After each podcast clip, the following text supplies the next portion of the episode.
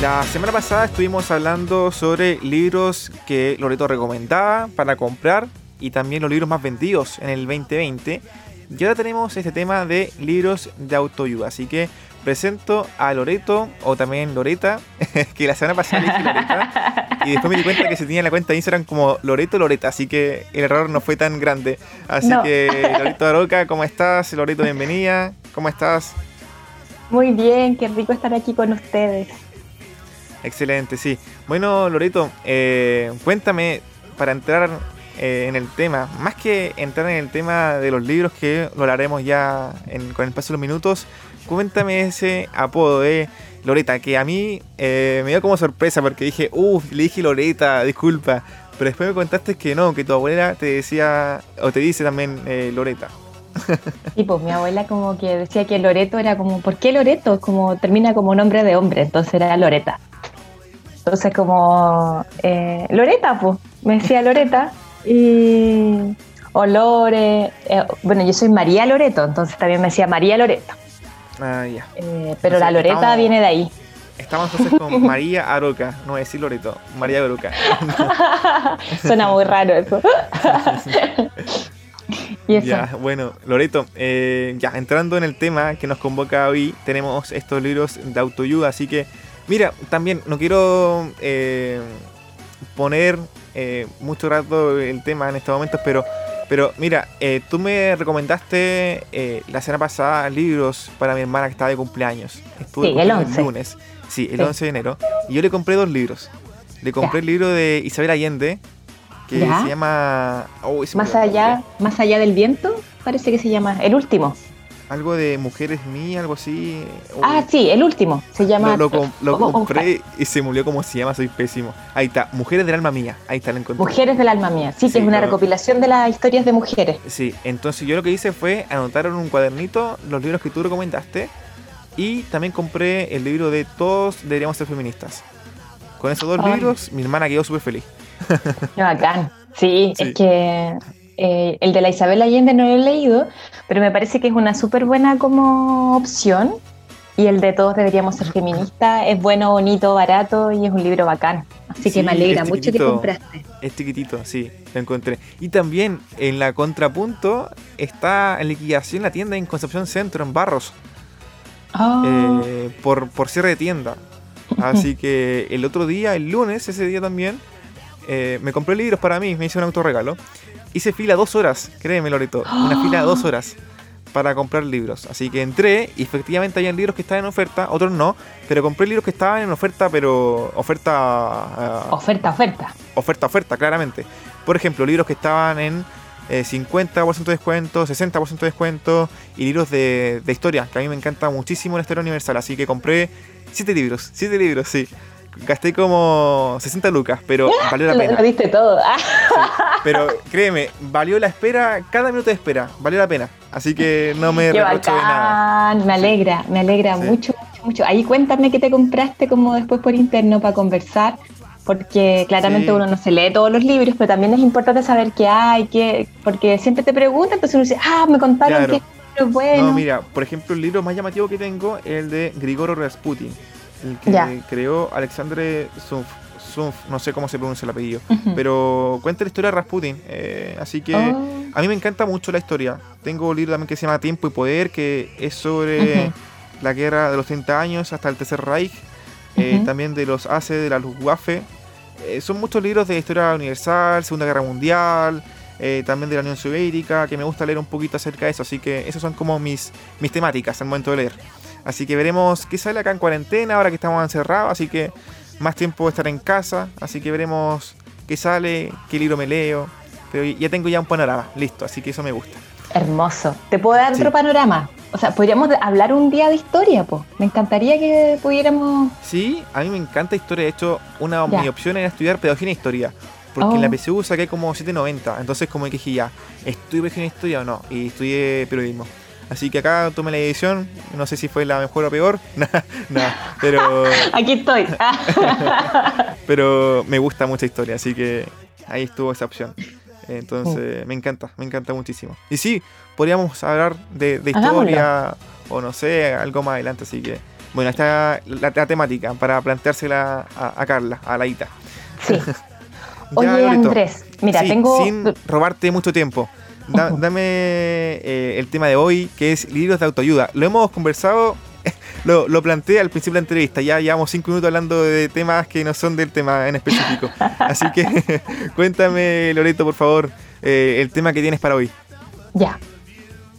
Lo que pasa es que hay mucha gente que me ha estado preguntando como por interno, como qué libros pueden leer en cuarentena, como para poder sentirse mejor, como para poder andar como de mejor ánimo, como que eh, ha pasado en esta época en que muchas cosas que nosotros teníamos como de nuestra vida, o sea, nuestra cotidianidad cambió y eso también implica que eh, la percepción de nosotros mismos cambia, la percepción de nuestra familia cambia, de nuestras relaciones interpersonales, nuestra relación de pareja, mucha gente separándose o mucha gente esperando guagua, em, mucha gente como feliz con cuarentena y no ver a nadie, otra gente muy atrapada con tener que estar encerrado y guardado y sobre todo ahora que nos toca ahora en verano. Pero hay permiso, eh, sí, hay permiso para salir. para entrenar, deciste a ocho y media, así que, bueno, una hora para no ponerse loco. sí, pero algo es algo.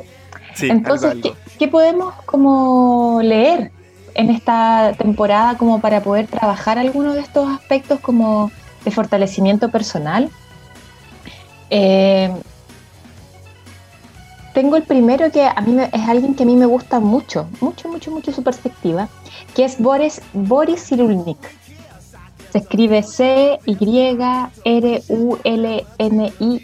Boris Cyrulnik. Y él tiene una serie de libros que está dedicado a la resiliencia. Pero también les quiero contar que él tiene charlas súper, súper, súper importantes, por lo menos tres en YouTube. Y me parece que es una perspectiva súper... Él es em, psiquiatra y tiene una perspectiva súper em, llamativa en torno a qué significa ser resiliente. Ser resiliente significa que uno es capaz de soportar, por ejemplo, un, un dolor o una instancia conflictiva y, lo, logra superarla, logra movilizar esa, esa, ese traspié y lo transforma luego en una experiencia. Él en su historia de vida es como sus dos, es huérfano, queda huérfano en la época de la, de la Segunda Guerra Mundial por, por judíos, sus papás murieron, ambos murieron en un campo de concentración. Y él, el libro que quiero recomendar hoy se llama Los patitos feos, la resiliencia, una infancia infeliz no determina la vida. Muchas veces como desde la perspectiva del psicoanálisis como que uno tiene que ir hacia atrás y recuperar un poco la infancia y revalorizar la infancia y que uno tiene unos traumas ahí que desde ahí determina un poco su vida. Boris Cyrulnik le da un poco la vuelta y transforma estas ideas en formatos de que las personas efectivamente, si requieren atención y si uno se presta la suficiente atención a sí mismo, puede ser capaz de eh, sobrellevar, tolerar y, tener una vida como, eh, no sé si placentera, pero una vida saludable. Y también es muy llamativo porque en un momento en que eh, se estigmatiza mucho, por ejemplo, las personas que viven en hogares de menores, como en el Sename ahora, o personas que no, que este niño ya tiene 14 años y ya no se puede como reivindicar de sus actos, o esta persona ya fue infeliz y va, está, destinada a ser infeliz toda su vida, Boris Cyrulnik viene a decir que eso no es así.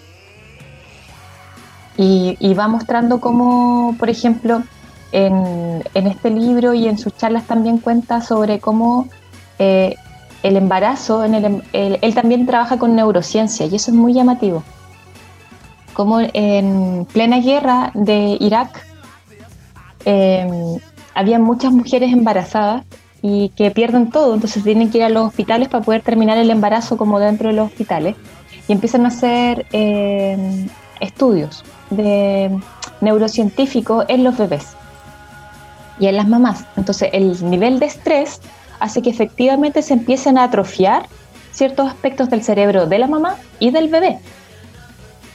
Sin embargo, a las mamás que se les brinda protección, cuidado, afecto, logran sortear eso al igual que el bebé y logran recuperar parte de su eh, desarrollo normal. En cambio, las personas que no, las mamás que no tienen ese cuidado no lo logran.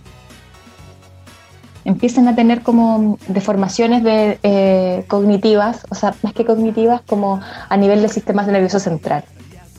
Y ahí en este, este libro, Los Patitos Feos, él cuenta y narra cómo poder trabajar, fortalecer la resiliencia, qué es la resiliencia, por qué no hablar de que todo es un trauma, porque no todo es un trauma, hay cosas que uno eh, puede ser difícil, por ejemplo, saltar una pandereta, pero en algún momento en que tú lo logras, también hay un sentido de satisfacción y de logro. Y cómo poder ver que los momentos difíciles de la vida también pueden significar para nosotros haber tenido un logro, sentirse fuerte y poderoso. Excelente, Loreto. tremenda reseña. No tengo que preguntarte más porque lo dejaste todo claro. este libro, ¿dónde lo puedo encontrar? El Boris Cyrulnik lo puedes encontrar en la librería Antártica, eh, usualmente, y en Busca Libre en Amazon.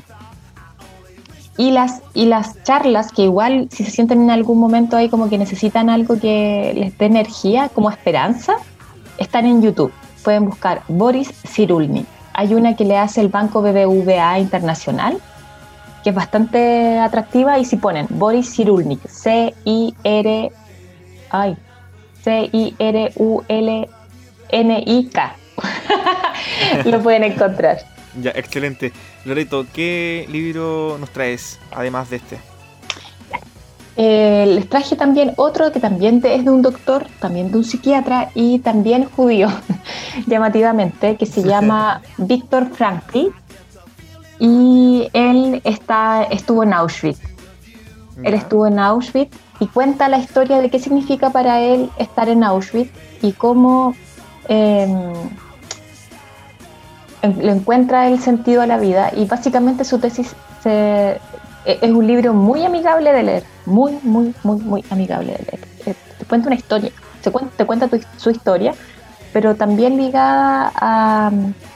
te da como tips de cómo poder encontrar un poco sentido a las cosas que haces, a cuál es tu futuro.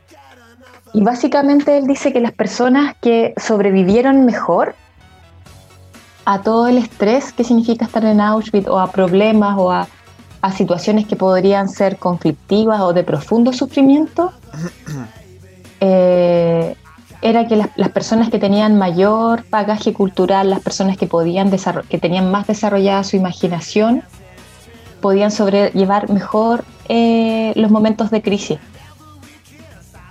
Eh, porque tenían un lugar donde refugiarse, podían evadirse, podían acordar de algún libro, de alguna película, se, se recordaban de su familia, eh, podían disfrutar, por ejemplo, aunque estuvieran en el, en el, hielo metidos, pero de repente aparecía un pajarito y lo reconocían y eso les alegraba. Entonces, él explica de cómo el tener una buena imaginación, un buen bagaje cultural, tener como un, el lago interior o el espíritu interior con eh, un buen bagaje, con una buena eh, perspectiva de mundo, puede hacer que tú puedes como sobrellevar y, y sobrevivir, básicamente. Claro. Aferrarte a la vida. Es un libro bastante, pero bastante conocido. O sea, sí. El hombre en busca del sentido es como un libro emblemático, o sea, es como el principito, algo así. Sí, sí, sí, es como, a mí me impresiona, es un libro, incluso a mí me sorprende porque a, estudiantes como de tercero o cuarto medio lo, lo hacen que los lean como parte del... De filosofía. Sí. De cerramos. Sí. Sí, a mí me llama mucho la atención y es un libro que, eh, que me gusta. A mí, yo, yo, me lo leí y fíjate que a mí me, me gustó. No sé si eh, hay, algunas cosas, por ejemplo, eh, él tiene una férrea creencia también en Dios, que en algún momento la, la, la muestra. Pero en general tiene un súper buenos lineamientos. Me parece que es un libro súper atractivo y que es un imprescindible. Excelente, Loreto. También tenemos este libro, voy a hacer un spoiler. tenemos el libro de Lola Hoffman, ¿cierto? Sí. Encuentros con Lola Hoffman. La Lola Hoffman es una psiquiatra alemana que en algún momento se viene a Chile. Y ella es mamá de la gran eh, bióloga chilena que es la Adriana Hoffman. que es la que hace las guías de campo de Flora y Fauna. Flora y Fauna de Chile, todo ello es ella. Ella es una, una grande. Y la Lola Hoffman eh, es psiquiatra y fue la psiquiatra de toda una generación de grandes personajes. Fue la, psiquiatra de Gastón Sublet, fue la psiquiatra de la del eh, ¿cómo se llama este profesor? De Humberto Maturana, fue la psiquiatra de Pedro Angel. Ah. y como de, toda una generación, y ella tiene, eh, era activista, eh, feminista, y la gracia que tiene este libro es que la Lola Hoffman escribió artículos, pero este hablan las personas que se trataron con ella y qué aprendizajes obtuvieron de ella. Incluso también habla Pedro Angel de, eh, de su relación con ella. Para mí la Lola Hoffman es importante en varios aspectos. El primero porque confía en las personas profundamente, en la capacidad del ser humano. No está desencantado del ser humano. Entonces, por ejemplo, en, los momentos como críticos, como me acuerdo que tiene una nieta que está así como que le salió más loca que un zapato. Muy, muy, muy. Y, la Adriana Hoffman dice así como, oye, pero ¿qué voy a hacer con esta niñita? Dice, no te preocupes porque está hecha de buen material. Y a mí nunca se me olvidó. Como, como la sensación de que las personas, tú, yo, el Christopher, la Carla, estamos hechos de un buen material, estamos hechos como construidos con los valores de nuestra familia, con las personas que nos quieren, como no tendríamos por qué perder el rumbo. En algún momento siempre vamos a estar eh, siendo fuertes para poder enfrentar lo que se nos venga. Claro. Loreto, el tiempo nos apremia, así que tenemos también la última recomendación eh, de un libro, ¿cierto? Tenemos el cuarto y último libro en esta sección. Se llama Felicidad Sólida y es un doctor chileno que es reconocido internacionalmente que se llama Ricardo Caponi. Este libro yo lo recomiendo sí o sí. Al igual que el de Boris Silulnik, este libro lo recomiendo sí o sí, cuesta alrededor de 12 mil pesos, 10 mil 500 lo podemos encontrar. Hice este libro, em,